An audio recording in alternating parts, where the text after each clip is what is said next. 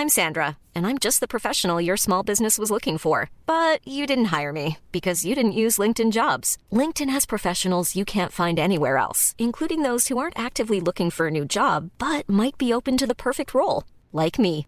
In a given month, over 70% of LinkedIn users don't visit other leading job sites. So if you're not looking on LinkedIn, you'll miss out on great candidates like Sandra. Start hiring professionals like a professional. Post your free job on linkedin.com/people today. Glück ist etwas, was so hoch hängt, oftmals, dass es schwierig ist, sich daran an dieser Instagram-Welt zu messen. Was Praktisches, zumindest mal eine Fachhochschule oder sowas, wäre wahrscheinlich sinnvoller gewesen, weil ich hatte keine Ahnung vom Berufsleben, das mich als Elektrotechnikingenieur erwartet. Ich habe natürlich auch gedacht, vielleicht wird es direkt ein Erfolg und vielleicht kann ich, wenn ich zurückkomme, als Schriftsteller leben. Ich hatte nicht mal eine Kreditkarte. Ich glaube, die war, soweit ich weiß, konnte ich nicht mal bezahlen. So kam es mehr und mehr, dass ich dachte, boah, das ist ja eine tolle Art zu reisen was der für Geschichten erzählt hat. Also gerade wenn es schwer ist im Sattel, wenn der Wind kommt und so weiter, dann ist es besser, wenn ich mit mir alleine bin und mich selber verfluche. Nach der Weltreise habe ich mir gesagt, jetzt hast du genug Geschichten, um ein Leben lang davon zu zehren. Eigentlich war das alles eine wahnsinnig bereichernde Erfahrung und so wurde Neuseeland zu meinem Bonusland. Und im Endeffekt musste ich das, musste ich viele Dinge erleben, um dann am Ende zum Schluss zu kommen, dass ein durchschnittliches Leben in Deutschland auch seine Vorteile hat. Das Thema der Suche des Glücks ist bei mir immer noch so ein bisschen da. Das Thema meines Lebens ist Kopf gegen Herz. Heute zu Gast der Buchautor und Weltenbummler Götz Nitsche.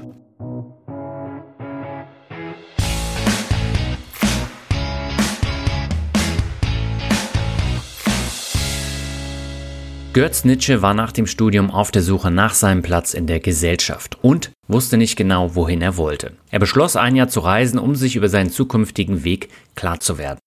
Über Mittel- und Südamerika landete er in Neuseeland. Mit dem Fahrrad umrundete er die beiden Inseln und erlebte Geschichten, die ihn zu seinem ersten Buch Wegwollen inspirierten.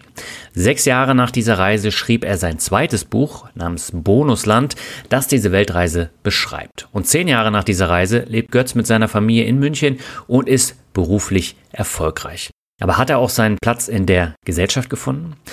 Damit heiße ich dich herzlich willkommen zu einer neuen Folge von Mehr Mut zum Glück. Mein Name ist Dani Kort und wenn du die letzten Folgen von Mehr Mut zum Glück gehört hast, weißt du, dass ich etwas mit Götz gemeinsam habe. Auch ich bin nach dem Studium für ein paar Monate nach Neuseeland gegangen. Dort bin ich zwar nicht mit dem Fahrrad gefahren, aber ich war auch auf der Suche nach dem, wie geht es weiter und wo will ich eigentlich hin. Im Interview sprechen wir ausführlich über seine spannenden Reisen und was er daraus für das Leben mitgenommen hat. Und es geht auch darum, wie man mit der Ungewissheit umgeht, die das Leben immer wieder mit sich bringt. Vorab noch eine kleine Anmerkung. Götz hat vor der Aufnahme des Interviews zwei Headsets getestet, die leider nicht mit meiner Aufnahmesoftware harmonierten. Deshalb mussten wir das Interview mit seinem Kameramikro aufnehmen und die Qualität der Tonspur von Götz ist daher etwas schwankend. Zum Glück konnte ich noch einiges herausholen, aber die Tonqualität ist nicht perfekt. Ich bitte dies zu entschuldigen. Jetzt wünsche ich dir aber viel Spaß beim Hören. Meine Leitung geht heute nach Bayern zu Götz Nitsche. Er hatte nach dem Studium eine Phase, wo er auf der Suche nach dem eigenen Platz in der Gesellschaft war. Er ging auf Weltreise, erlebte einige Abenteuer und ob er seinen Platz mittlerweile gefunden hat und wie er ihn gefunden hat, darüber wollen wir heute sprechen. Aber erstmal herzlich willkommen bei Memo zum Glück, Götz. Vielen Dank für die Einladung. Schön, dass es klappt. Ja, mich freut es auch. Ich habe ja eben im Vorgespräch schon gesagt, das war jetzt ein sehr langer Anlauf für ein Interview. Ich glaube, ein Jahr hat es insgesamt gedauert. Wir haben das Interview ja nochmal verschoben. Aber ich habe das Buch mit Genuss gelesen im vergangenen Jahr und äh, darüber wollen wir ja heute sprechen. Bevor wir das machen, lass uns mal über Glück im Allgemeinen sprechen. Was bedeutet dir denn persönlich Glück? Oh, das ist eine, wirklich eine große Frage. Ich finde es schön, dass du damit anfängst. Ähm, Glück ist so ein bisschen eine ewige Jagd und vielleicht am Ende sehe ich es als eine Frage der Einstellung. Ich bin jetzt vielleicht kein geeigneter Life-Coach, der gleich ein Rezept zum Glücklichsein raushaut. Ja. Ähm, für mich ist es ein großes Thema, also sowohl in meinem Leben als auch in meinem Schreiben. Und eine einfache Antwort habe ich jetzt nicht. Ähm, ich bin so quasi so ein ewig Suchender, kann man sagen. Okay. Mich, das Wort Glück verbinde ich mit so flüchtigen Momenten im Grunde, ja, so wie uns das Instagram-Zeitalter vielleicht vorlebt. Ähm, den Berggipfel bei Sonnenaufgang oder so, einsamer Sandstrand, die Geburt des Kindes, solche Momente, da ist man natürlich glücklich und irgendwie erfüllt mit einer gewissen Seligkeit und das kenne ich, aber ich bin jetzt nicht die Sorte Mensch, die davon ewig zehrt. Bei mir ebbt das relativ schnell wieder ab, leider. Und mhm. deswegen war das für mich immer ein, ein, großes Thema. Und mein Prozess hat mich irgendwann dahin geführt, zu erkennen, dass es vielleicht Glück ein, ein zu großes Wort ist für mich, eine große Herausforderung und dass das Wort Zufriedenheit, eine ja. Grundzufriedenheit eher das ist, was ich jagen sollte. Okay. Und wenn ich mir das immer wieder bewusst mache, äh, wenn ich mal länger nicht in den Bergen war oder länger nicht am Strand oder die Kinder einfach nur ähm, den letzten Nerv rauben, dann äh, mache ich mir bewusst, dass ich doch eigentlich trotzdem ganz zufrieden bin mit dem Leben, so wie es läuft. Und ja. ähm, mit diesem Wort komme ich besser klar, weil Glück ist etwas, was so hoch hängt, oftmals, dass es schwierig ist, sich daran an dieser Instagram-Welt zu messen. Ja, aber das heißt, dein Leben ist ja ganz schön vorangeschritten. In dem Buch äh, spielt es zu einer Zeit, wo du gerade dein Studium abgeschlossen hattest. Und ähm, da warst du so ein bisschen auf der Suche nach dir selber und nach deinem Platz in der Gesellschaft. Du hast gesagt, du möchtest erstmal einen Weg zu dir selber finden und bist auf Weltreise gegangen. Das ist ja etwas, wovon sehr viele träumen. Was hat dich denn überhaupt so in die weite Welt gezogen?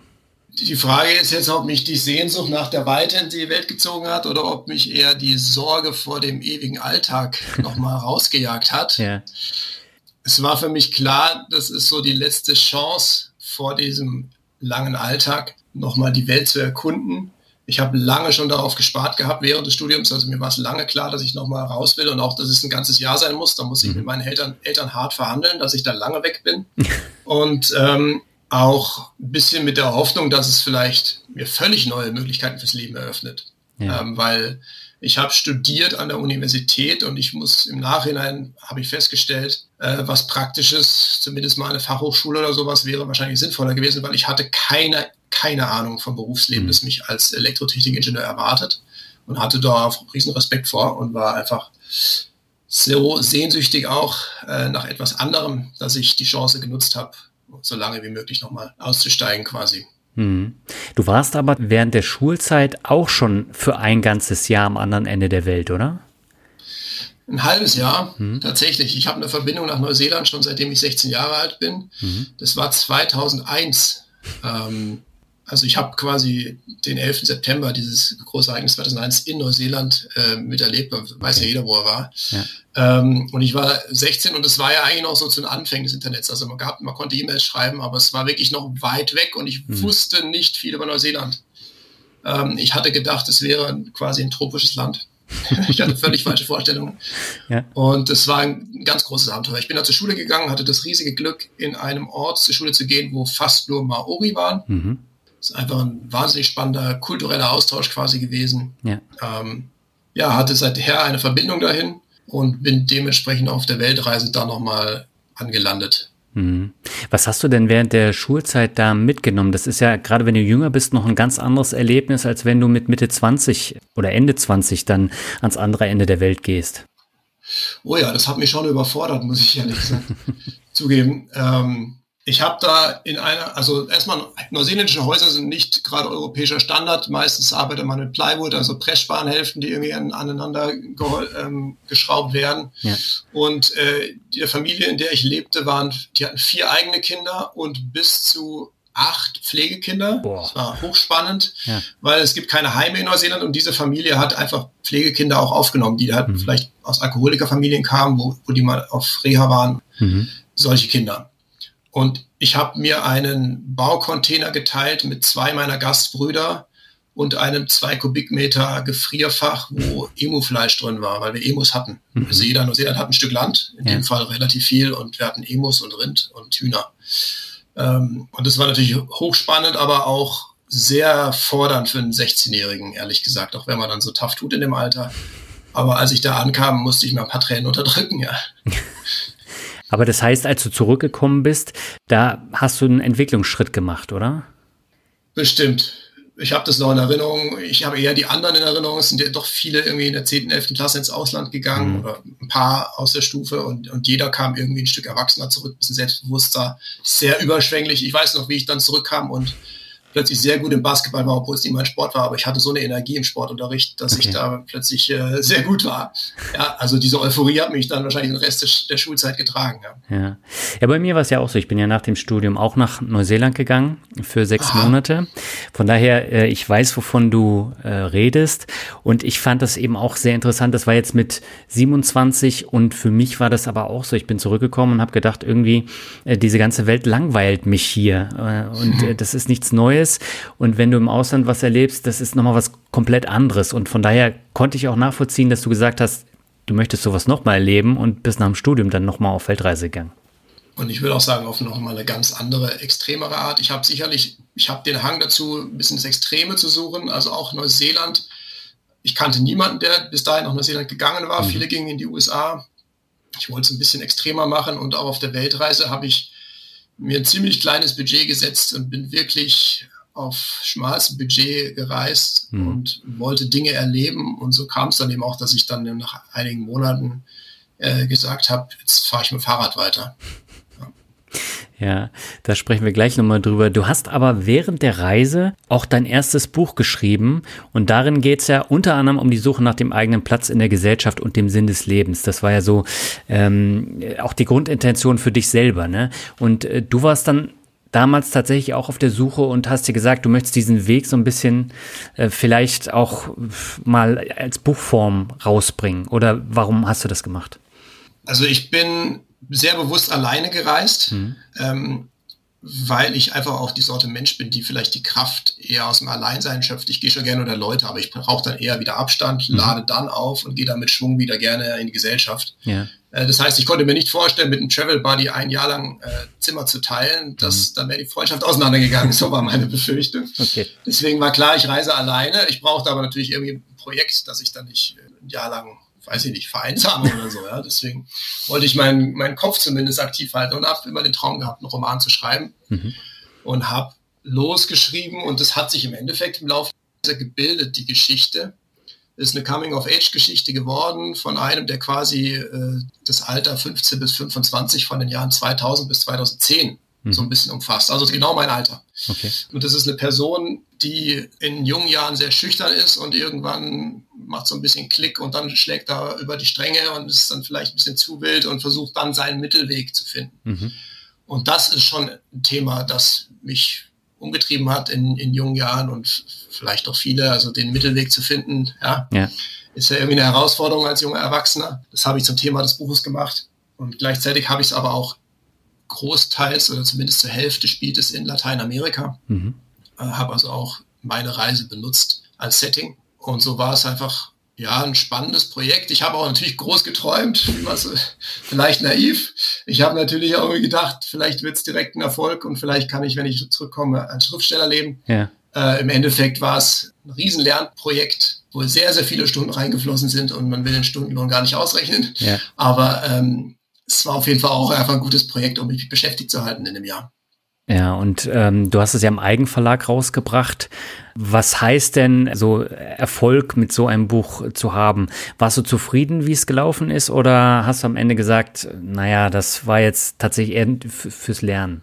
Ich habe es nach der Rückkehr an Agenturen geschickt. Es läuft ja meistens so, dass man als Schriftsteller eine Agentur findet, die mhm. dann die Connections zum Verlag hat, weil Verlage kriegen ja häufig 200, 300 Einsendungen pro Tag ungefragt, die landen direkt äh, ja. im Papierkorb. Und habe Absagen kassiert, habe aber also sehr freundlich, mein gut professionell einfach, äh, aber auch konstruktiv äh, Feedback bekommen, mhm. auch von einer sehr guten Agentur. Die haben es quasi komplett durchgelesen, mehrere Redakteure und haben es dann erst abgesagt. Meistens kriegt man erst eine Leseprobe und dann so, in dem Fall kam ich recht, sozusagen recht weit und es hat mhm. mich schon irgendwie auch ermutigt. Aber ich habe es dann erstmal liegen lassen, weil ich erst, eigentlich habe ich den Weg des Self-Publishings nicht vorgesehen gehabt mhm. äh, und habe es dann ein paar Jahre liegen lassen und habe dann wieder reingeschaut und habe auch selber sofort erkannt, warum es abgelehnt wurde. Okay. Weil es einfach ein bisschen naiv war zu glauben, ich schreibe gleich die Blech Blechtrommel. ähm, also es war ein anspruchsvoller Aufbau. Äh, so sprachlich konnte ich nacharbeiten. Ich habe das Buch mhm. sicherlich sechsmal überarbeitet, einfach für mich lange Zeit. Einfach gesagt, boah, das muss aber für mich wenigstens gut sein, dass es sich gut liest. Und das hat ein gutes Niveau erreicht. Und aber konstruktiv habe ich da so ein paar Fehler gemacht, die man zumindest beim Erstlingsroman nicht machen sollte. Dass man einfach äh, davon ausgeht, der Leser ist so interessiert an mir und meinem Schreibstil, dass er erstmal dran bleibt. Mhm. Also bis man wirklich kapiert hatte, worum es ging, hat eine Weile gedauert und das war auch nicht mehr zu beheben. Und deswegen habe ich gesagt, aber ich will es im Self-Publishing mal rausbringen. Und es war schon auch eine spannende Erfahrung, weil ich dann einfach durch Rezensionen, ich habe Leserunden gestartet, mhm. die Lovely Books Plattform zum Beispiel, ähm, habe ich einfach gutes Feedback bekommen und ein bisschen auch so Connections quasi aufgebaut und somit quasi dieses Projekt für mich irgendwie auch zum Abschluss gebracht, mhm. dass ich einfach das veröffentlicht hatte. Ich bin selber jetzt nicht der beste Self-Marketer, würde ich behaupten. Das heißt, ich war weder bei den Agenturen sonderlich vehement, ähm, habe jetzt nicht wahnsinnig viele Agenturen angeschrieben und habe auch online jetzt das Buch nicht groß beworben, sodass es einfach eine gewisse Aufmerksamkeit hat gekriegt, wahrscheinlich durch den Amazon-Algorithmus, aber ähm, übermäßig viel verkauft wurde da nicht von. Okay, du hast Lateinamerika eben angesprochen. Das war ja so der erste Halt von deiner Weltreise. Da hast du ja auch einiges erlebt. Ne? Es fing ja damit an, ich glaube, dass deine Koffer nicht angekommen sind und du da improvisieren musstest. Und das ist natürlich auch nicht so der beste Start für so eine Reise. Ich hatte nicht mal eine Kreditkarte. Was? Ich glaube, die war, oh. soweit ich weiß, konnte ich nicht mal bezahlen. Das Einzige, was ich hatte, ist aber, äh, ich wollte eigentlich nicht planen, wo ich schlafe, aber doch beim allerersten Stopp hatte ich mir zum Glück eine Adresse eines Hostels am Meer rausgesucht, sodass mhm. ich in El Salvador, als ich ankam, ähm, da war meine, mein Gepäck war nicht da. Und ähm, man hat halt meinen Namen und meine Adresse aufgenommen, also habe ich die Adresse des Hostels angegeben und bin dann da auch hingefahren. Mhm. Und äh, die haben mir gesagt, ja, dann bleibst halt hier und bezahlst, wenn du das Gepäck wieder hast. Also die waren auch optimistisch zum Glück. äh, und nach drei, vier Tagen kam ein Anruf an der Rezeption an und die, ähm, die Frau, die das geleitet hat, hat gesagt, ich habe eine gute und eine schlechte Nachricht für dich. Die gute ist, sie haben das Gepäck gefunden. Die schlechte ist, es ist in Mexiko. Und dann hat es aber nochmal zwei Tage gedauert und äh, dann hatte ich es zum Glück. Aber da war, da war Kreditkarte und Laptop und alles drin eigentlich. Ich hatte tatsächlich eine lange Jogginghose an, hm. äh, bin da bei 36 Grad und dampfiger Luft eigentlich mehrere Tage nur in Boxershort im Pool gesessen, weil ich auch keine Badehose oder sonst was hatte. Aber du warst nicht allein, ne? Du hattest da noch äh, jemanden ähm, mit dabei. Ein zweitem, einem zweiten ist genau das gleiche passiert. Der ist mit ins gleiche Hostel gegangen, ja, hm. genau. Und aber was, was dann besonders schön war, ist, es ist auch noch anderen passiert. Ich bin nämlich erst nach Panama geflogen und von dort weiter mit einer anderen Airline. Ja. Und ein Deutscher, der mit mir im Flieger nach Panama saß, der ist weiter nach Guatemala geflogen. Und den habe ich ein paar Wochen später dann in Guatemala zufällig getroffen. Der hatte dann das Bett über mir im Hostel. Okay. Und der wartete immer noch auf sein Gepäck, nämlich auf sein Fahrrad. Also das Fahrrad war auch gefunden worden, aber es fehlte halt Ausrüstung. Die war gemobst worden am Flughafen, wahrscheinlich in Mexiko, wo es auch hingeflogen wurde. Mhm und er wartet da immer noch auf eine Klärung, einfach finanziell, also bevor er losfahren wollte. Aber das war ein Typ, der auch ein Deutscher, aber der konnte kein Wort Spanisch und wollte in Guatemala City losreisen. Das ist nicht gerade die entspannteste Stadt der Welt. Mhm. Und das hat mich, das hat mich, also ich wollte ja selber abenteuerlich reisen, aber das hat mich erstmal umgehauen. Okay. Dementsprechend bin ich mit dem in Kontakt geblieben. Und so kam das mehr und mehr, dass ich dachte, boah, das ist ja eine tolle Art zu reisen, mhm. was der für Geschichten erzählt hat. Irgendwann habe ich mir gedacht, hast lange nicht mehr von ihm gehört, der müsste jetzt so in Costa Rica sein, habe ich ihm geschrieben. Da meinte er, nö, ich bin inzwischen in Miami, weil ich habe jemanden kennengelernt, der hatte ein Boot und der fand meine Art zu reisen irgendwie cool und ich fand seine Art zu reisen irgendwie cool und jetzt habe ich bei ihm quasi als Skipper angeheuert und bin mit ihm durch die Karibik gecruised mhm. seit einem Monat. und dann dachte ich, wow, solche Geschichten erlebt man nicht einfach als normaler Backpacker. Ja. Das wollte ich auch. Und äh, warum hast du das dann nicht in Mittelamerika gemacht? Weil Mittelamerika, wahrscheinlich, weil Mittelamerika einfach auch sehr günstig war. Mhm. Das ist das eine.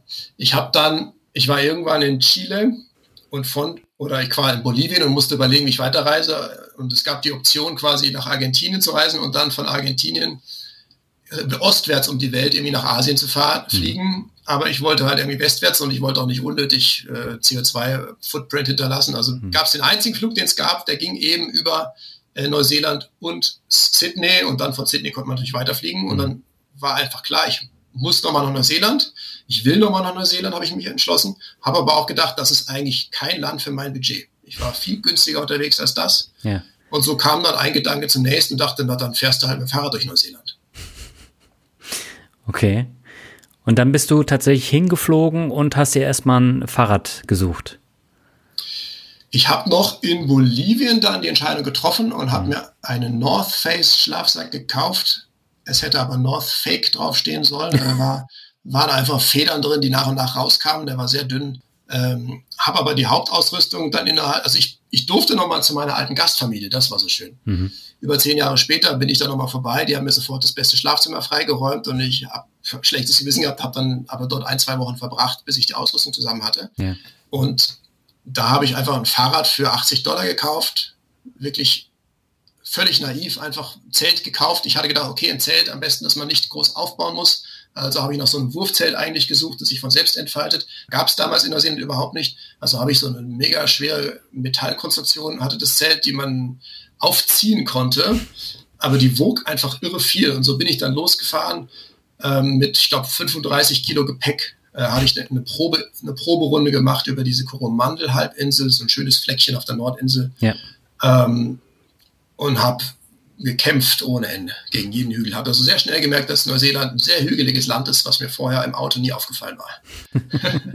ja, du hast ja die Vulkane, du hast die Berge und mhm. äh, dann das ganze Gepäck noch und dann war es jetzt ja auch kein tolles Fahrrad, ne? Also hat wahrscheinlich nur so eine 0815 Gangschaltung gehabt, aber du hast dich davon nicht unterkriegen lassen.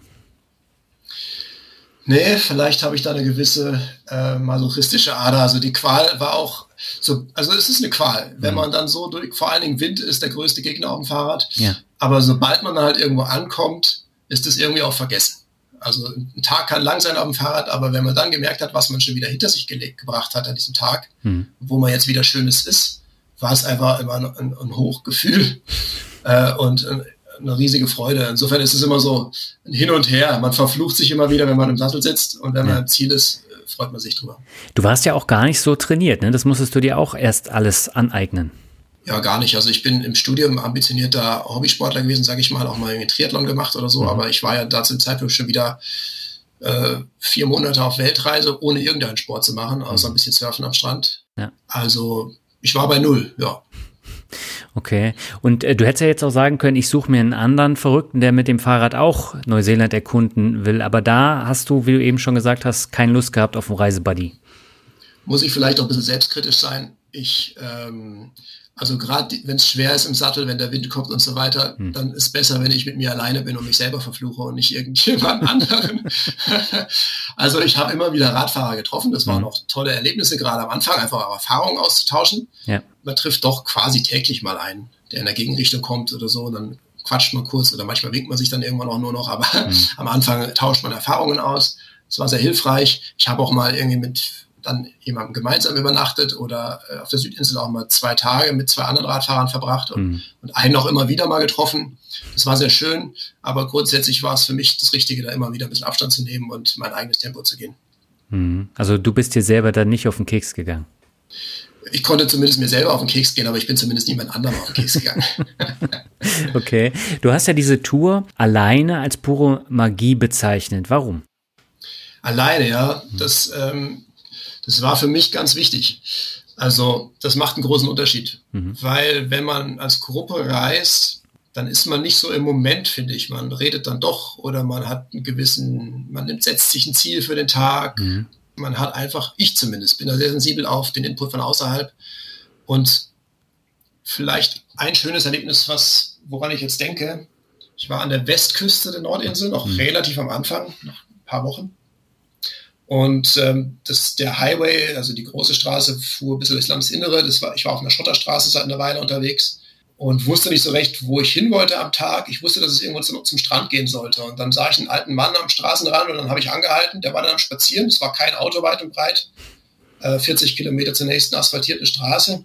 Und dann habe ich ihn gefragt, ob denn bald die Abzweigung zum Strand kommt. Und dann hat er einfach nur gesagt, es ist schön friedlich hier, nicht, nicht wahr?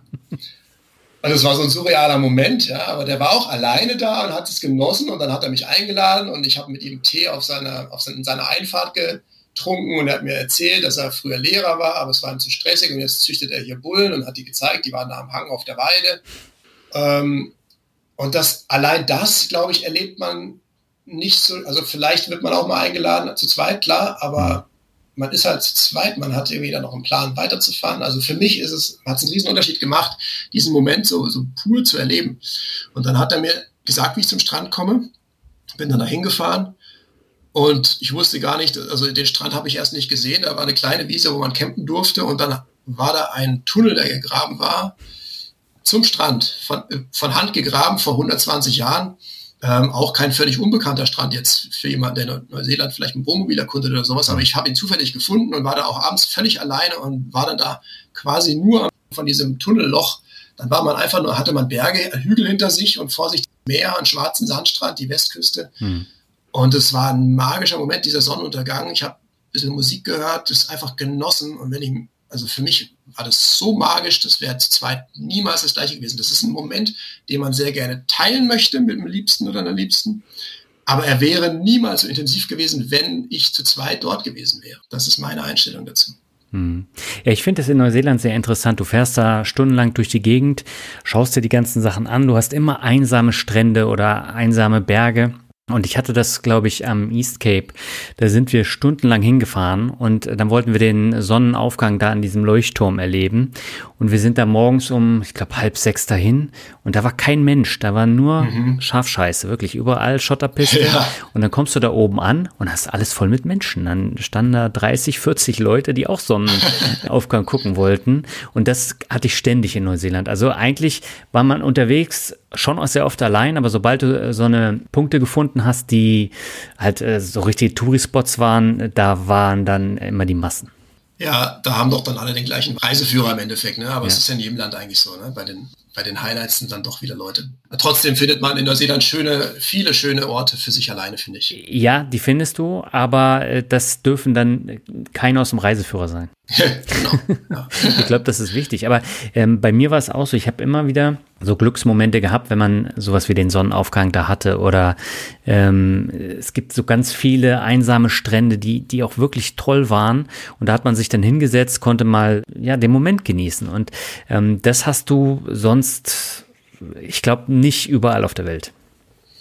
Genau, es ist einfach sehr viel Natur da. Es mhm. gibt sehr viele kleine Campsites, große und kleine, diese DOC-Campsites, die da vom Department of Conservation ja gepflegt werden. Die sind teilweise einfach nur Wiesen irgendwo im Hinterland. Mhm. Da kann man wirklich Einsamkeit und, und einfach diese frische Luft, die man da hat, weil man, ich finde, in, Deutschland hat schöne Natur, aber wenn ich durch Deutschland radel, dann sehe ich doch vor mir und hinter mir immer irgendwo eine Stadt. Ja. Also die Weite in Neuseeland ist noch eine andere. Ja. Man kann da wirklich mal wirklich entfliehen, dieser Stadt. Ja, und es gibt weniger Menschen.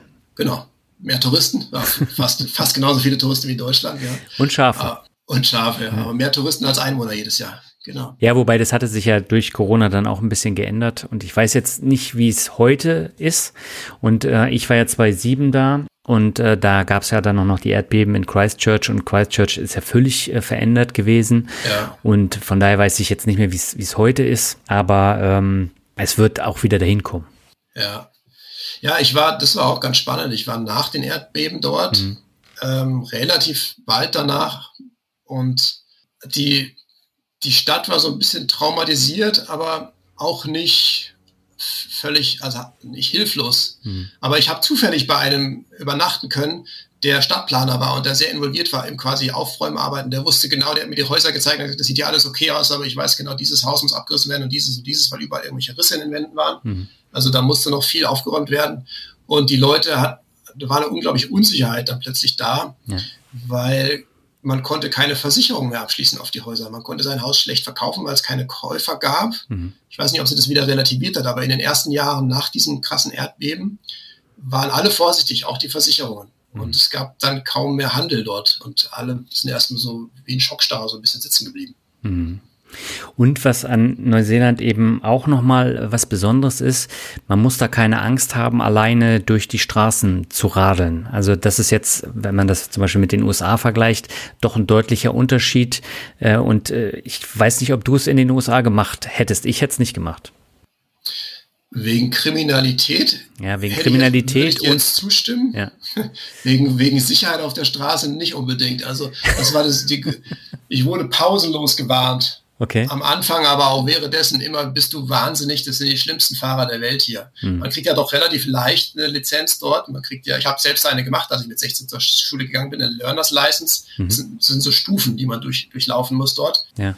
Aber ähm, gerade auf dem Land hast du doch viele Themen auch irgendwie mit Alkohol am Steuer und so. Mhm. Und ähm, man teilt sich, es gibt ja keine Radwege groß. Also ja. man fährt die Highways lang, das sind Highways nicht das, was man sich in Deutschland vorstellt, keine Autobahn, aber einfach die großen Straßen, die haben dann eine Shoulder, also einen Randstreifen, auf den fährt man als Radfahrer. Mhm. Aber man hört dann immer wieder von hinten diese Milchtrucks oder die Log-Trucks, also die die Baumstämme transportieren, hörst du aus der Ferne anrauschen und du weißt genau, die bremsen nicht für dich. Such dir lieber, schau schon mal, dass der Randstreifen hier groß genug ist, weil wenn es vorne enger wird, dann bleib, bleibst du lieber vorher stehen. Mhm. Weil die haben Schwung und die, die ziehen das durch. Also die Straßen sind nicht ganz so sicher gewesen. Mhm. Aber ähm, es ging. Es war schon gut.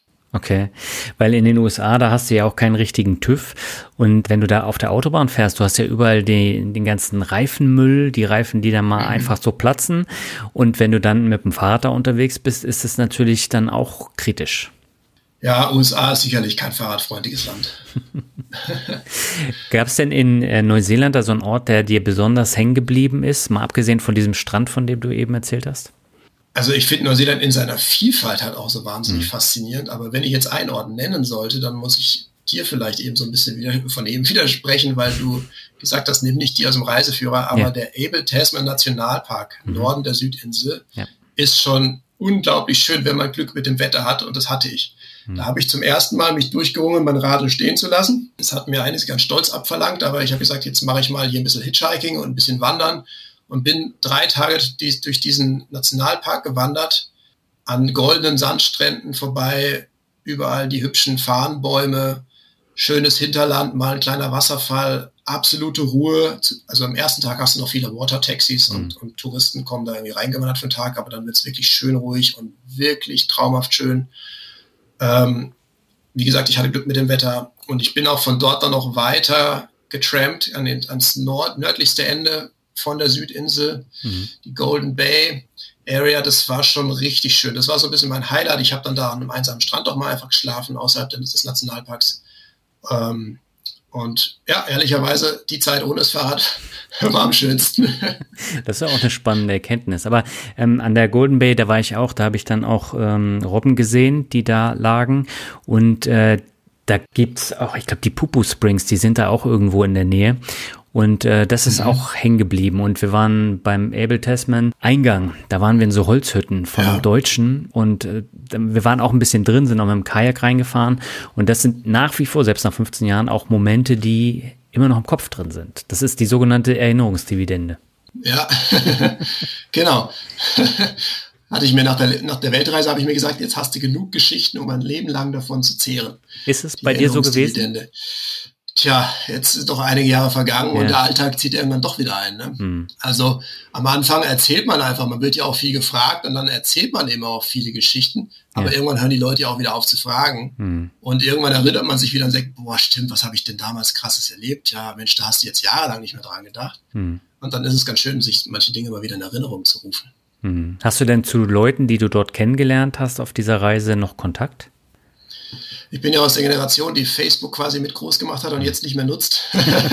also ich habe sicherlich viele Leute noch in der Liste. Ja. Ich habe zu einem noch Kontakt, nämlich zu meiner Inspiration, der Steffen, mhm. der, ähm, der ja mich dazu inspiriert hat, dann später Fahrrad zu fahren. Mhm. Ähm, der hat mich besucht, als ich für mein Buch eine kleine Lesereise machen durf durfte. Okay. Durch Globetrotter-Filialen quer durch Deutschland. Mhm. Da hat er das über meinen Facebook-Kanal gesehen und kam völlig unangekündigt, hat er mich überrascht. ähm, das war super schön. Also ja. viele Jahre später eigentlich, muss man sagen, bis das dann endlich mal äh, als Buch veröffentlicht wurde, ähm, kam er einfach dazu. Wir hatten nur sporadisch alle paar Jahre mal Kontakt. Mhm.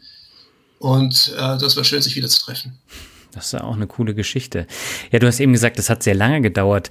Äh, 2016 hast du, glaube ich, dein erstes Buch rausgebracht, Wegwollen. Mhm. 2019 kam dann mit Bonusland dein zweites Buch über den Conbook Verlag äh, auf den Markt. Das ist ja mittlerweile auch schon wieder vier Jahre her. Ne? Und ähm, ich glaube, der Conbook Verlag hatte mir letztes Jahr von deinem Buch erzählt. Ich wusste davon gar nichts. Und äh, die äh, zuständige Pressedame, die hatte mir dann gesagt, äh, ja, das, das wäre das passende Buch. Und wieso, wieso hat das so lange gedauert? Ich war ja erst mit dem ersten Buch beschäftigt. Also ich hätte gerne, mein, mein, Traum war ja, mit dem ersten Buch irgendwie gewisse Verkaufszahlen zu erreichen, dass ja. ich sagen würde, super, da mache ich jetzt einen, einen streite ich meinen Lebensunterhalt mit und mhm. schreibe direkt weiter. Ich habe aber ja schon beschrieben, ich habe sehr gerungen mit meinem ersten Buch und es hat Jahre gedauert, das für mich zu einem zufriedenstellenden Abschluss zu bringen. Hm. Und dann habe ich es für mich erstmal abgeschlossen, das Schriftsteller-Dasein. Ja. Habe aber festgestellt, es lässt mich nicht los. Ich, wär, ich wäre gerne Schriftsteller. Hm. Ich muss keine, ich darf nicht den Anspruch mehr haben, gleich die Bestseller zu schreiben, aber ich wäre gerne einer, der sich äh, mit Fug und Recht Schriftsteller nennt. Okay. Also war mein Ziel auch ein Buch bei einem Verlag zu veröffentlichen mhm. und habe ehrlich gesagt auch dann festgestellt, naja, Reiseliteratur hat ein festes Publikum. Es mhm. gibt eine große Fangemeinschaft von Neuseeland. Ähm, vielleicht ist das einfach ein Thema, das funktioniert. Und für mich, erst beim Schreiben habe ich dann gemerkt, es ist aber auch wirklich gut, dass ich die Weltreise und vor allen Dingen die Radreise durch Neuseeland nochmal für mich festhalte. Mhm. Und für andere, das ist bestimmt spannend, da kann man eine schöne Selbstfindungsgeschichte draus machen. Also die, die habe ich ja nun auch erlebt, aber mhm ist ja immer, ist immer die Frage, was nehme ich mir vor, wie erzähle ich die Geschichte und habe ja. mir sehr vorgenommen, auch da quasi eine Coming-of-Age-Geschichte draus zu machen, die Fragen zu stellen nach dem Sinn des Lebens und was, was ein gutes Leben ausmacht. Und die Leute, die ich getroffen habe auf der Reise, die haben das eben auch teilweise beantworten können. Und so ist halt einfach ein Buch draus geworden, wo ich dachte, oh, das versuche ich jetzt nochmal an den Mann zu bringen. Und diesmal war es gar kein Problem. Ich habe sofort einen Agenten gefunden und der hat sofort den Conbook Verlag für mich gefunden. Okay, und woran lag das? Einfach an der Geschichte, dass du über dich selber geschrieben hast oder gab es andere Gründe? Ich habe einen sehr coolen Agenten, ich mag ihn sehr gerne. Der hat mir aber gleich von Anfang an klar gemacht, Junge, wenn du noch im Bestseller landen willst in Reiseliteratur, dann musst du nach einer Beinamputation an den Südpol humpeln. Also Einfach nur als jemand, der Ende 20 ist, mit dem Fahrrad durch Neuseeland, das wird kein Bestseller, quasi per Definition nicht. Okay. Dafür sehe ich nicht gut genug aus, dafür bin ich nicht mehr jung genug, dass es irgendwie aufregend wäre. Hm. Aber es hat halt, es hat funktioniert. Also ich, ich glaube, der Verlag ist zufrieden, ich bin zufrieden, ich bin dadurch nicht reich geworden, aber ähm, ich konnte was verkaufen hm. und ähm, ja, ich bin happy damit. Aber ähm, das, also wenn du jetzt fragst, was die Erfolgsformel war, muss ich sagen, versuche ich jetzt mal voller Selbstbewusstsein zu behaupten. Ich glaube, es war ganz gut geschrieben.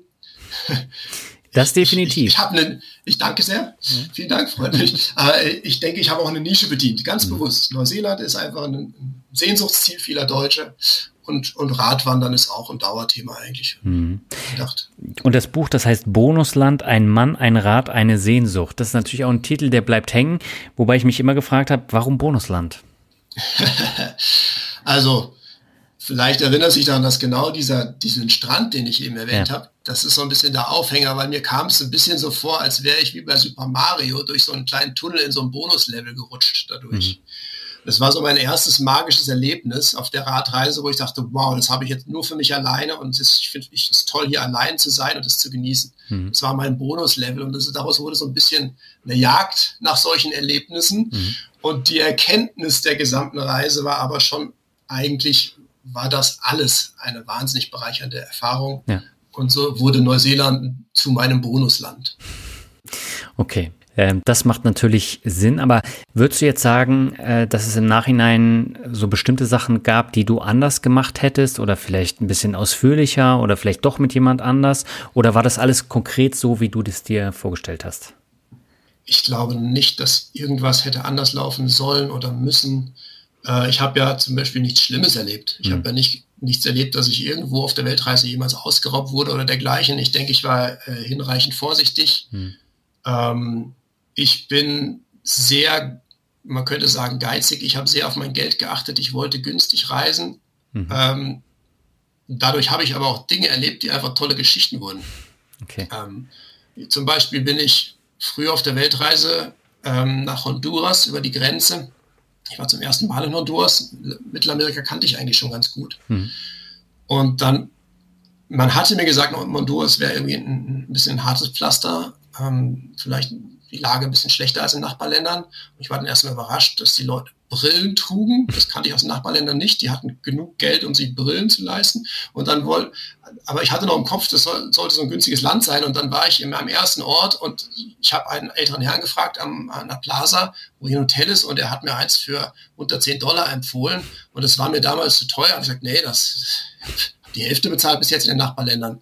Und habe mich dann von einem Kind, das wahrscheinlich ein bisschen autistisch war oder so, äh, führen lassen zu einem günstigen Hotel, das er kannte. Und der alte Mann wollte ihn davon abhalten. Und ich hatte noch so gedacht, der will nur, der will nur, dass ich zu seinem Cousin und ins teure Hotel gehe. Ich gehe jetzt mit dem Jungen, der, der ist ehrlich, der wirkt, der wirkt ehrlich. Hm. Aber der hat mich zu einem Stundenhotel geführt, wo ich dann im Endeffekt in einem Zimmer komplett ohne Licht auf einer völlig durchgenudelten Matratze ähm, eine Nacht geschlafen habe. Es gab kein fließendes Wasser, es gab nur Regentonnen im Hof, wo die Ratten rumgelaufen sind. Oha. Und ich dachte, da war es halt auch dunkel, als ich da war. Ich hätte immer noch wechseln können, aber irgendwie dachte ich so, ich glaube, das ist halt auch Teil meiner Geschichte. Das, da muss ich jetzt durch. Das muss ich jetzt mal erlebt haben. Ja. ja und äh, man könnte sowas bereuen, aber ich muss sagen, das sind die besten Geschichten. Ja, das stimmt natürlich. Und jetzt ähm, hast du ja gesagt, du warst auf der Suche nach deinem Platz in der Gesellschaft. Und ähm, wenn du jetzt zurückblickst, wie wichtig war denn die Reise für diese Stellung, die du heute in der Gesellschaft hast? Ja, also ich hatte ja schon gesagt, dass ich sehr damit geliebäugelt hatte, vielleicht einen ganz anderen Weg einzuschlagen, mhm. vielleicht auch gar nicht wiederzukommen. Ich habe das völlig offen gelassen vor mhm. der Reise. Und im Endeffekt musste ich das, musste ich viele Dinge erleben, um dann am Ende zu dem Schluss zu kommen, dass ein durchschnittliches Leben in Deutschland auch seine Vorteile hat. okay. Ähm, also man hätte doch sehr viel aufgegeben, wenn man sich irgendwo äh, eine Bleibe gesucht hätte in irgendwie, weiß nicht, Lateinamerika mhm. und da irgendwie ein Surferleben geführt hätte oder sowas. Man hätte einfach wahnsinnig viel aufgegeben. Das, hätte, das war dann, als ich dann vor Ort war, überhaupt nicht mehr eine Option wirklich. Mhm. Ähm, und ich habe, als ich zurückkam, war ich absolut bereit zu arbeiten. Also insofern hat es sehr geholfen. Äh, ein Jahr lang war ich ja unterwegs und ich würde sagen, so nach acht Monaten hat sich schon so eine gewisse Reisemüßigkeit eingestellt, auch wenn ich auch nochmal auf einem völlig anderen Kontinent dann war, mit Asien, äh, hatte ich doch ähnliche Geschichten schon erlebt. Mhm. Irgendwie. Und ähm, insofern war ich froh, als es dann zu Ende ging und war auch bereit zu arbeiten. Und insofern hat es mir sehr genutzt, äh, sehr geholfen, äh, Fuß zu fassen in der normalen Arbeitswelt. Okay.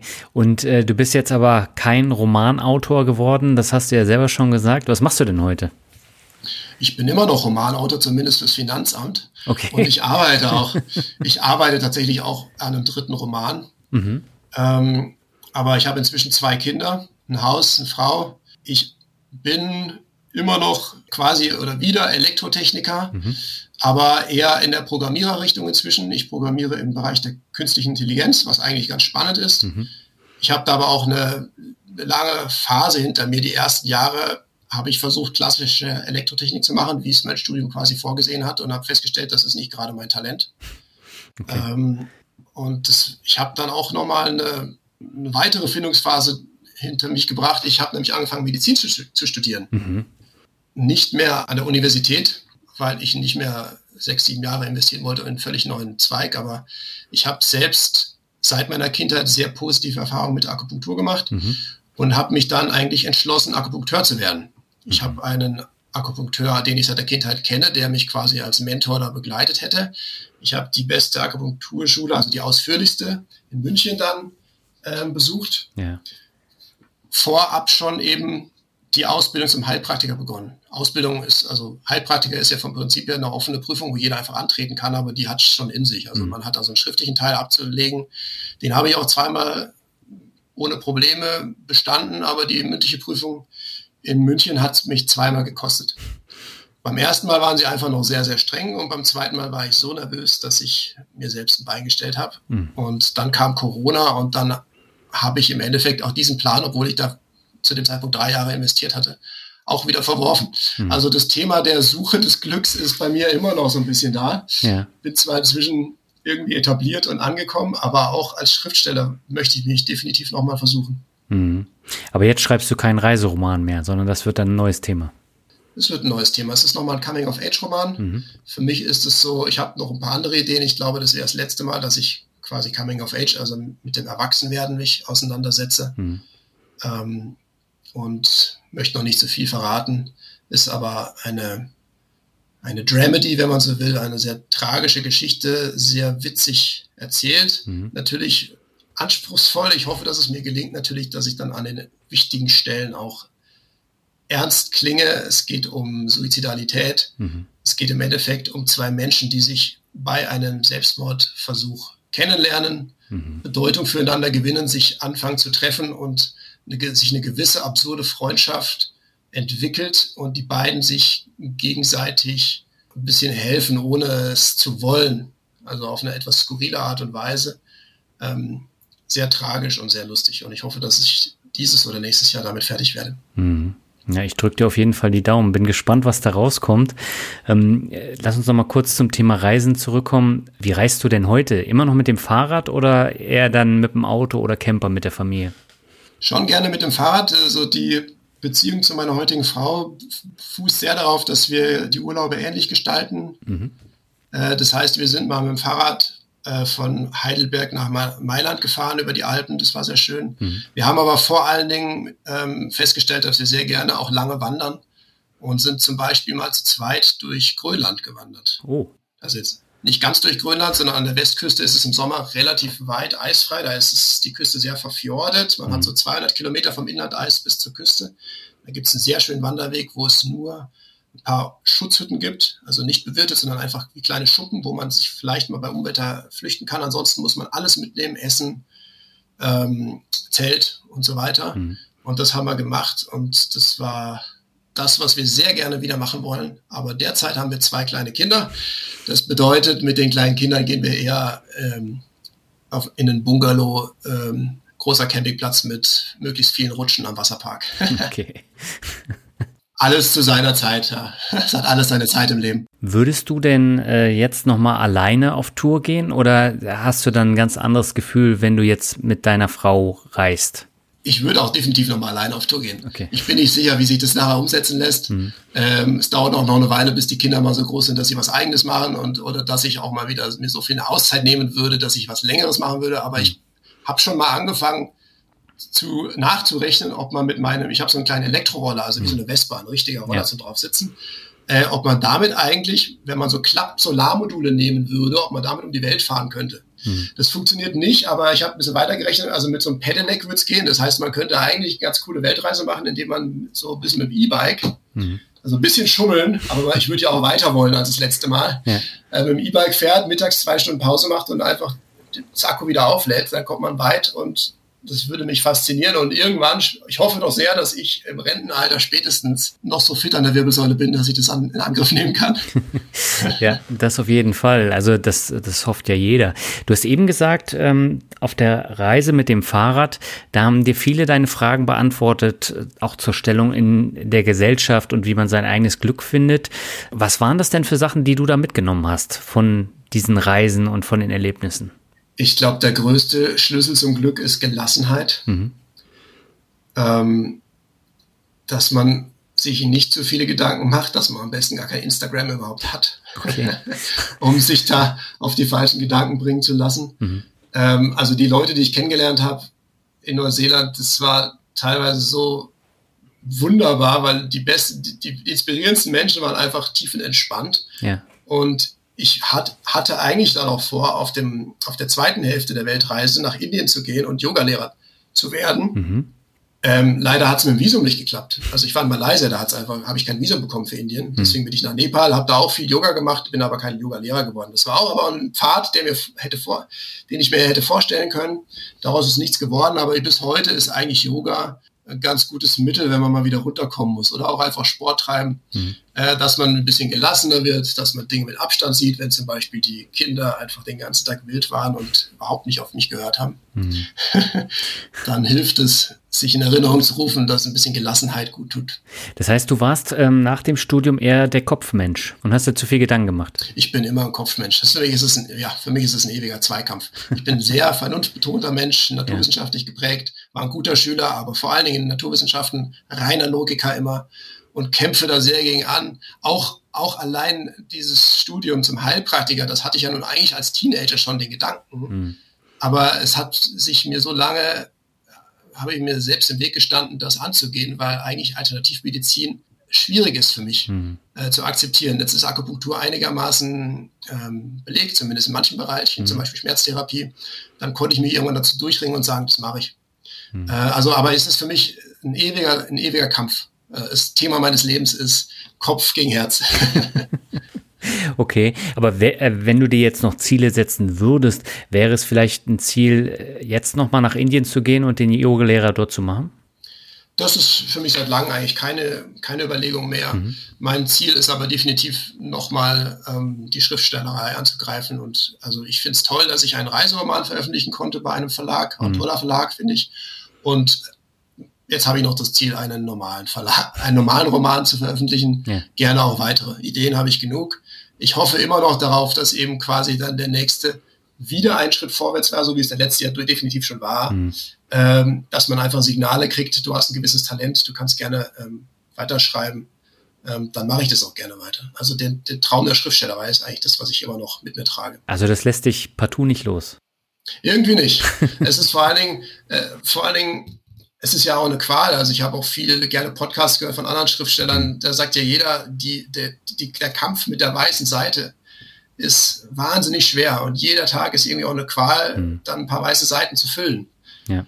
Ähm, ähnlich wie auf dem Sattel in Neuseeland so. Aber irgendwie ist es halt auch sehr lohnenswert. Und äh, wenn man am Ende das dann durchliest, und dann feststellt, dass alles Mist ist und dann bearbeitet man es fünfmal und dann ist es gut, ja. dann ist man irgendwann sehr, sehr stolz und zufrieden damit. Ich drücke dir auf jeden Fall die Daumen, dass du deine Ziele dann auch erfüllst und dass sie nicht kurz vorher, wie jetzt beim, bei der Heilpraktikerschule, dann äh, einbrechen und dass es dann jetzt zumindest mit dem dritten Roman dann voller Erfolg wird. Vielen Dank. Ja. Zum Abschluss würde ich noch das obligatorische Word Shuffle mit dir machen. Ich nenne dir Begriffe, du sagst einfach, was dir dazu einfällt. Das kann kurz sein, kann ein bisschen länger sein. Und beginnen möchte ich mit einem etwas kritischeren ähm, Begriff, den du in deinem Buch auch häufiger äh, erwähnst. Pauschaltouristen ist es. Seitdem ich Kinder habe, verteufel ich Pauschaltouristen nicht mehr. Okay. okay. Aber ich finde es doch wesentlich aufregender, individuell zu reisen. Mhm. Nur ähm, wie gesagt, alleine habe ich damit überhaupt kein Thema. Ähm, würde mich jetzt aufs Fahrrad schwingen und losradeln oder äh, an den Straßenrand stellen und irgendwie äh, aufbrechen als an, per Anhalter. Aber ähm, mit Kindern wäre es dann doch wieder nichts für mich. Also es ist nicht meine Art zu reisen, nicht das, was ich sehr gerne mache, aber manchmal halt doch vielleicht das Erholsamere. Okay. Der nächste Begriff ist neuseeländische Toiletten. ja, sehr lobenswert, muss ich sagen. Ähm, ich hatte so einen inneren Kampf, äh, leave, no, leave nothing but footprints ist ja so die Weisheit, wenn man gerade durch die Wildnis irgendwie reist, ohne mhm. in Hotels zu gehen und dergleichen. Ja. Ähm, man will also nicht groß in die Wildnis machen, und es gab tatsächlich einen einzigen Tag, an dem ich es nicht ausgehalten habe auf der ganzen Reise. Aber zum Glück gibt es in Neuseeland lobenswerterweise eigentlich in jedem kleinen Örtchen irgendwo eine saubere öffentliche Toilette. Ja. Und einmal am Tag kommt man dann sowas vorbei und ähm, kann sich dann auch mal ein bisschen Katzenwäsche gescheit waschen oder Zähne putzen, ja. mal irgendwie ordentlicher und einfach auf Toilette gehen. es gibt sogar eine 100-Wasser-Toilette mitten im Nirgendwo in Neuseeland. Ja, also die sind die, teilweise sehr auffallend, ja. Ja. Der nächste Begriff ist Panama. Oh, Panama. In Panama, da verbinde ich was ganz Schönes mit, mhm. weil ich weiß bis heute nicht wie, aber ich habe eine E-Mail bekommen ähm, von einem, der, ein Amerikaner, der dort auf einer einsamen Insel, an einer einsamen, an einem einsamen Küstenabschnitt ein Surfcamp betrieb, also mhm. einfach ein Camp, wo amerikanische Touristen hinkamen zum Surfen. Der hat jemanden gesucht, der ihm hilft, ein neues Camp auf einer neuen Insel zu errichten. Mhm. Und dann habe ich mich einfach gemeldet und habe mit ein paar anderen Leuten auf einer einsamen Insel gewohnt, äh, Wasser aus Pfützen getrunken, große Vogelspinnen gesehen, Skorpione, Schlangen. Äh, man hat dann schnell festgestellt, dass ich zwei linke Hände habe. Und dann hatte ich das unglaubliche Glück, dass er mich für die äh, bereits, für die Touristen, die bereits da waren, im anderen, im alten Camp, einfach als Surfguide abgestellt hat, sodass okay. ich einfach mit den Touristen und einem Boot jeden Tag oder zweimal am Tag rausgefahren bin und an einem völlig einsamen Küstenabschnitt surfen durfte. Okay. Ich war sicherlich der schlechteste Surfer da, aber ich kannte mich halt irgendwann dort aus und konnte Empfehlungen geben, welche Wellen ganz gut sind, sodass ich einfach mit den relativ guten Surfern, die da halt Urlaub gemacht haben, surfen durfte. Das ist und natürlich das auch eine coole also, Story. Ja, sehr und gut. Und dann hat es aber ein jähes Ende gefunden, als ich mir mit meinem eigenen Surfbrett eine Zahl ausgehauen habe. Mm maximales Pech. Ich bin einfach vom Brett gesprungen am Ende der Welle und dann hat sich so gedreht, dass die Spitze in meine Richtung zeigte und dann hat man ja so eine Leash, eine Leine zum mhm. Brett, die hat sich gespannt, als ich nach oben geschwommen bin unter Wasser und schoss mir in den Mund in dem Moment, wo ich luftschnappend aus dem Wasser kam. Und dann brach der halbe Schneidezahn vorne ab. Und ähm, dann habe ich das Abenteuer da beendet, zwei Tage später. Mhm. Weil es zog doch sehr. Es war genau an der Grenze zum Nerv, aber die Luft zog immer an dem, an dem Zahn so vorbei, etwas schmerzhaft. Hab dann da einen Zahnarzt gefunden an einem Busbahnhof. Der hat mir für 60 Dollar dann eine Plastikkrone draufgesetzt und meinte, ja, die müsste für den Rest eines Urlaubs reichen. Wie lange reist du noch? Und da habe ich gemeint, naja, noch elf Monate. Meinte, oh, ich hatte gedacht zwei Wochen. Na dann viel Erfolg. Also ich habe dann den Rest des Jahres nicht mehr, nicht mehr vorne in den Apfel gebissen. ähm, aber habe dann auch diese Krone noch als Erinnerung drin gelassen, als ich schon in Deutschland war, ja. ohne zu wissen, dass dieses Plastik teilweise durchsichtig war. Also ich war dann feiern in München, äh, bin dann in so eine 90er-Jahre-Party reingelaufen und dachte, das, ist ja, das läuft ja richtig gut. Ich bin, komme hier frisch von der Weltreise mit meinem ersten Job nach dem Studium mhm. und alle Frauen gucken mich an. Bis dann mein Kumpel sagte, ey, deinen Zahn sieht man nicht. Hier im Schwarzlicht sieht man den nicht. Das sieht aus, als hättest du da eine Lücke. und dann habe ich ihn dann doch nochmal anlassen. Also ich schweife aus, aber Panama löst sehr viele Erinnerungen in mir aus. Ich merke das schon, aber echt eine schöne Geschichte. Äh, der nächste Begriff, du hast ihn schon mal im Interview erwähnt, das ist CO2-Guthaben. Ja, das ist auch tatsächlich so ein Dilemma für mich. Mhm. Ähm, ich war dreimal schon in Neuseeland. Ich war sogar mit meinen Eltern, die haben mich mal noch eingeladen zu ihrer silbernen Hochzeit, mhm. also zwischen meinen zwei erwähnten Reisen, war ich nochmal da. Aber das Thema CO2-Fußabdruck und dass man sich das wirklich mal nachrechnet, das kam zumindest mein Bewusstsein erst später auf. Mhm. Und im Endeffekt habe ich mein CO2-Guthaben für mein Leben ja aufgebraucht, zumindest mhm. mal für 50 Jahre. Ich bin da sehr bewusst inzwischen. Ich bin jetzt seit fünf Jahren nicht geflogen. Mhm. Ähm, würde gerne. Ich hoffe doch sehr, dass es äh, irgendwann in meinem Leben auch klimaneutrales Fliegen geben wird. Das wird wahrscheinlich das Letzte, was klimaneutral wird. Aber ich würde sehr gerne wieder, aber ich bin mir dessen sehr bewusst und das Dilemma, dass ich ja eigentlich jetzt Reisebuchautor bin und damit werbe, nach Neuseeland zu fliegen oder Abenteuer zu erleben, das mhm. ist mir durchaus bewusst. Und finde ich ein bisschen schwierig. Ich hoffe, dass die Leute eher träumen, als des, zumindest werden sie nicht deswegen dahin fliegen, sage ich jetzt mal. Aber ich freue mich, wenn die Leute mein Buch als Reiselektüre mitnehmen. Ein paar Mal äh, wurde mir geschrieben, das finde ich sehr, sehr schön, freue ich mich sehr drüber, wenn mir jemand über die Homepage schreibt, mhm. dass er mein Buch auf der Reise dabei hat und das genießt. Ähm, so habe ich es gerne. Aber ja, der CO2-Abdruck ist tatsächlich ein ähm, Partypooper, was Fernreisen betrifft. Ne? Mhm. Ich habe das mal ausgerechnet. Es gibt ja eine Organisation, die sammelt ja Kompensationen. Da kann man dann ja auch für spenden. Und eine Reise nach Neuseeland mit dem Flugzeug bringt, glaube ich, 14.428 Kilogramm CO2 mit sich. Und wenn man das kompensieren will, dann sind es 332 Euro extra, die man da zahlen müsste. Das wäre ja erschwinglich, aber ich meine, ich finde, da gibt es ja mehrere Unternehmen, die mhm. da sicherlich auch hehre Absichten haben und sich da engagieren, dass sie zum Beispiel Bäume pflanzen. Mhm. Und dann habe ich aber auch mal gehört, dass diese Bäume zwar wirklich auch gepflanzt werden, aber nicht unbedingt alle groß werden. Also mhm. das ist ja auch irgendwie eine schöne Rechnerei, dass man dann mit großen Bäumen irgendwann rechnet, aber die meisten werden halt nichts. Ja. Ähm, insofern ist es schwierig, ob man wirklich sagen kann, ja, für 300 Euro habe ich ein reines Gewissen. Es ist natürlich besser als nichts und ja. ähm, äh, wie gesagt, ich bin seit fünf Jahren gar nicht mehr geflogen, aber wenn ich einen Flixbus benutze, dann zahle ich auch gerne die 30 Cent extra für die CO2-Kompensation. und mein nächstes Auto wird auch ein Stromer. Okay. Ja. Der vorletzte Begriff ist Familie. Habe ich endlich. Und ähm, mit Familie verbinde ich auch ein gewisses Dilemma, weil dieser, dieser Freigeist, der ich ja eigentlich bin und der mhm. gerne immer wieder aufbrechen möchte in die Welt und ein, ein Nomadenleben vielleicht leben möchte und sowas, das war schon immer im krassen Widerspruch zu dem Wunsch, irgendwann eine Familie zu haben. Hm. Das war für mich aber nicht verhandelbar und ähm, ich bin seit zehn Jahren inzwischen mit meiner heutigen Frau zusammen, hm. habe jetzt eine halt bald fünfjährige Tochter und einen zweieinhalbjährigen Sohn, bin da sehr glücklich drüber. Hm. Und ähm, muss mir trotzdem immer wieder bewusst machen, dass das jetzt eben die Lebensphase ist und dass ich die besser genieße und nicht dem hinterher traue, was ich gerade nicht erleben kann, weil irgendwann kommt auch das wieder. Aber das ist ja auch eine wichtige Erkenntnis, ne? Ja. Und auch, also die Erkenntnis ist für mich, dass ich, dass, dass es eine bewusste Entscheidung ist. Mhm. Und mir, ich muss es mir immer wieder ins Bewusstsein rücken, dass ich, dass ich auch zufrieden bin mit dieser Entscheidung. Mhm. Es gibt einfach auch mal Tage, wo die Kinder einfach das Haus auf den Kopf stellen und äh, ja, man innerlich ziemlich Frust schiebt. Hm. Aber das gehört bei jeder Familie wahrscheinlich mit dazu. Ja, aber du hast jetzt gerade echt nochmal einen wichtigen Punkt gesagt. Ich meine, das ist ja das Zentrale, dass man sich das auch bewusst macht. Du hast vorhin gesagt, man äh, soll tatsächlich auch mal dann dem Moment leben und äh, nicht immer nur Kopfmensch sein. Und das ist eben auch der Punkt. Genau.